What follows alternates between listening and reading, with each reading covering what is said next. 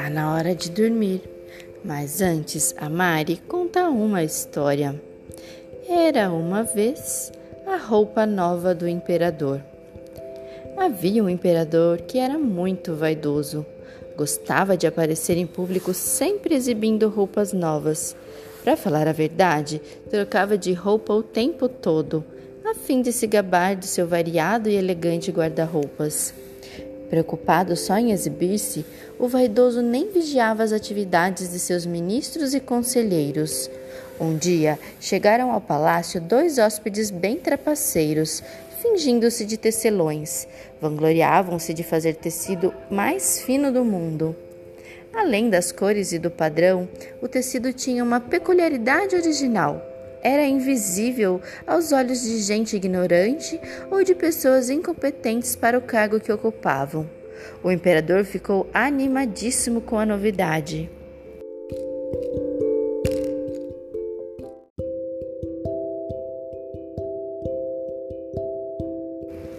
Achava que se usasse roupas feitas com o tal tecido, descobriria facilmente os corruptos de seu reino e distinguiria os sábios dos tolos. Assim, mandou que os farsantes tecelões lhe costurassem um traje completo para o desfile da independência. Os dois espertalhões cobraram um dinheirão pelo serviço e ainda exigiram grandes quantias de linha de seda pura e fios de ouro para o acabamento do traje. Naturalmente que a seda e o ouro eram para os seus próprios bolsos. Mas o imperador nem desconfiava da farsa, só pensava na sua sensacional roupa nova. Enquanto isso, os falsos tecelões montaram dois teares num dos aposentos do palácio e fingiam trabalhar noite e dia na vestimenta do monarca.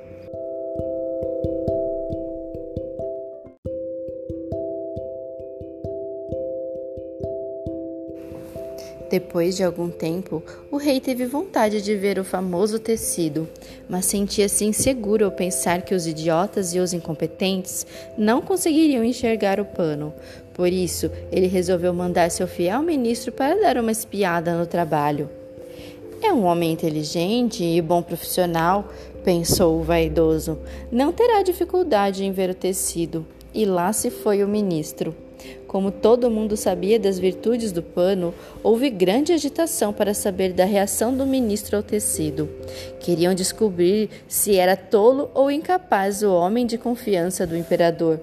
Ao entrar no salão dos trapaceiros, o pobre velho notou com espanto os dois teares vazios. Forçou os olhos, mas não conseguiu ver nada, pois nada havia ali para ver.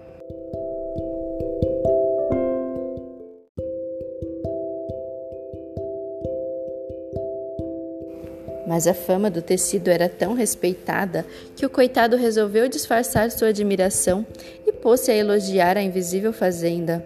Os farsantes apressaram-se em explicar os desenhos e as cores do pano para iludir o ministro.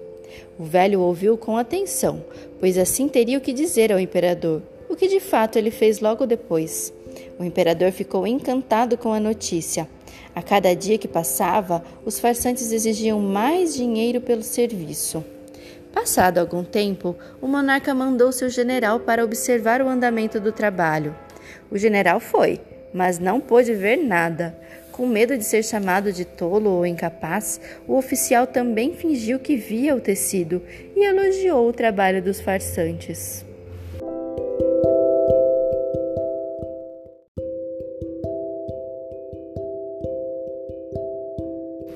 Até que o dia do desfile chegou e o imperador foi vestir sua roupa nova.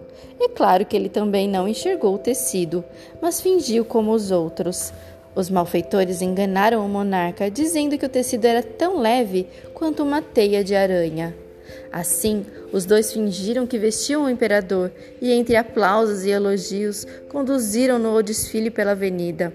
O povo, que sabia da história do tecido, também elogiava a roupa nova do imperador, apesar de o verem despido. Mas a inocência de uma criança pôs fim à farsa.